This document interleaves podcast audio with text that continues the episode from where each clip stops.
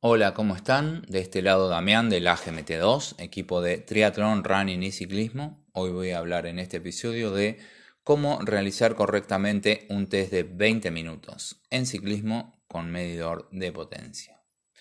Y para eso me voy a ajustar al protocolo propuesto por Hunter Allen, que es uno de los popes en el entrenamiento con potencia en el ciclismo.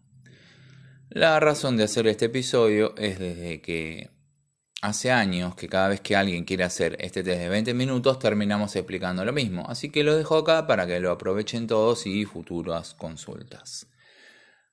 Primero que nada debemos realizar dónde vamos a realizar el test, si es en ruta, calle, circuito o rodillo. ¿Por qué? Porque el test debe realizarse sin interrupciones de cruces de calle, semáforos, autos, camiones, etc. También es conveniente prestar atención a las condiciones climáticas de ese día, porque extremo frío o extremo calor van a afectar el resultado.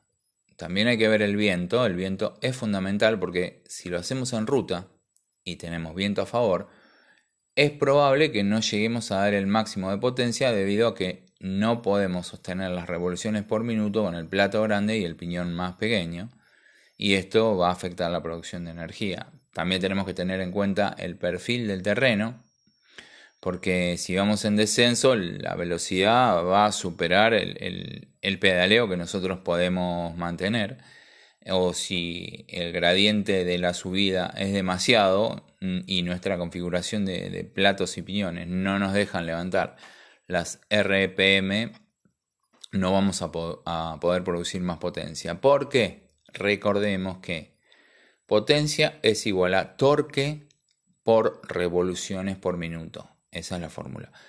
Entonces, cualquiera de eh, las dos que varíe va a afectar el resultado.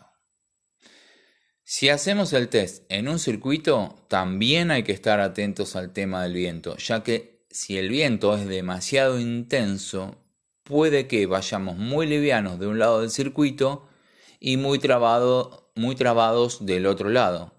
¿Y qué va a producir esto? Va a producir muchos picos anaeróbicos que es conveniente que se eliminen en este test.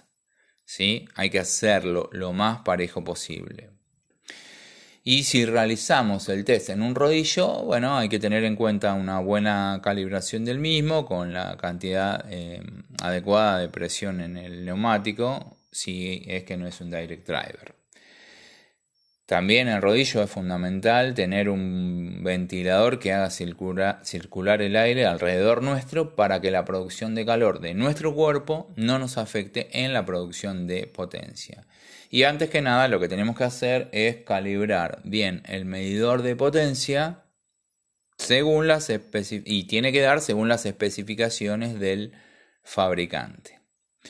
Bueno, dicho estas primeras consideraciones, pasemos al protocolo propuesto por Hunter, que Hunter ya está vendiendo la tercera edición de su famoso libro, ¿no?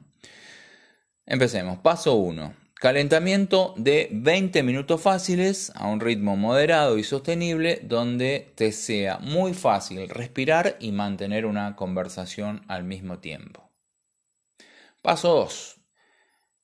Tenemos que elegir una multiplicación de plato y piñón bien liviana para hacer lo siguiente. Tres pasadas de un minuto de un pedaleo rápido de más de 95 revoluciones por minuto por un minuto de recuperación bien suave. O sea que sería 3 por un minuto de a más de 95 RPM por un minuto de, recuperación suave. Paso número 3. 5 minutos fáciles a un ritmo moderado como al principio. Paso número 4. 5 minutos donde tenés que ir muy fuerte. Ahí arranca todo. No vayas al punto de desmayarte, pero tenés que darle duro. Y deberías tener una reserva como para que en el último minuto o en los últimos segundos de estos 5 minutos puedas producir más potencia. Paso número 5. 10 minutos a ritmo fácil y moderado como al principio. Bueno, acá ya está, es el fin de la preparación y vamos a adentrarnos en el verdadero test, que sería el paso número 6, que es una contrarreloj de 20 minutos. Y este es el momento que estábamos esperando. Tiene que ser lo más parejo y constante que sea posible. Si es de manera progresiva, mejor. Yo suelo dividirlo mentalmente en cuatro esfuerzos de 5 minutos cada uno, donde los primeros 5 salgo fuerte pero no ahogado, le pongo un poco más de potencia en los segundos 5 minutos. Eh, en los terceros 5 minutos, o sea, del minuto 10 al minuto 15, ahí sí, ahí doy la máxima potencia posible y en los últimos 5 minutos trato de aguantar. Esta es la forma que yo lo hago. Hay muchas otras maneras de, realizarlo y son iguales o quizás mejor para, para resolver este test. Pero mentalmente a mí me sirve dividirlo en cuatro partes de 5 minutos. Porque, pero después analizando mis archivos de todos los test de 20 no hay una diferencia significativa entre los primeros 5 minutos y el resto. Pero me ayuda a hacer eh, esta división mental de, cuatro partes de 5. Porque el, en el test de 20 minutos vas a sufrir y tenés que sufrir y aguantarlo mentalmente. Bueno. Paso 7 son 10 o 15 minutos de lección de vuelta a la calma con un pedaleo fácil y cómodo y listo, ya está, se terminó todo. Entonces, eh, vamos a tener algunas consideraciones más en cuenta. ¿Qué es un test? Es eso, nada más. Es un test, es una prueba para ver tu estado de forma en un momento determinado. Así que no tenés que dejar que tu ego te gane. Si vos estabas pensando en un número determinado porque tiraste un test antes así o porque un amigo o amiga tiraron un test en tal número, olvídate de eso. Lo que hay que hacer es producir la mayor potencia posible de forma pareja, eliminando los picos y caídas durante 20 minutos. Y si un test es a tope, lo que no quiere decir que si no alcanzás un determinado número está mal o si lo alcanzás está bien. Está bien si fue parejo y sostenido al máximo. De esa manera está bien realizado el test. Otra cosa, no abandones el test en el minuto 10, en el minuto 12, en el minuto 13 porque no te gusta el número que vas viendo. Si la herramienta está midiendo correctamente, hay que seguir, seguir, seguir y seguir hasta el final y tomar la realidad como viene. Saquémonos las expectativas y fantasías de lado. Una cosa más.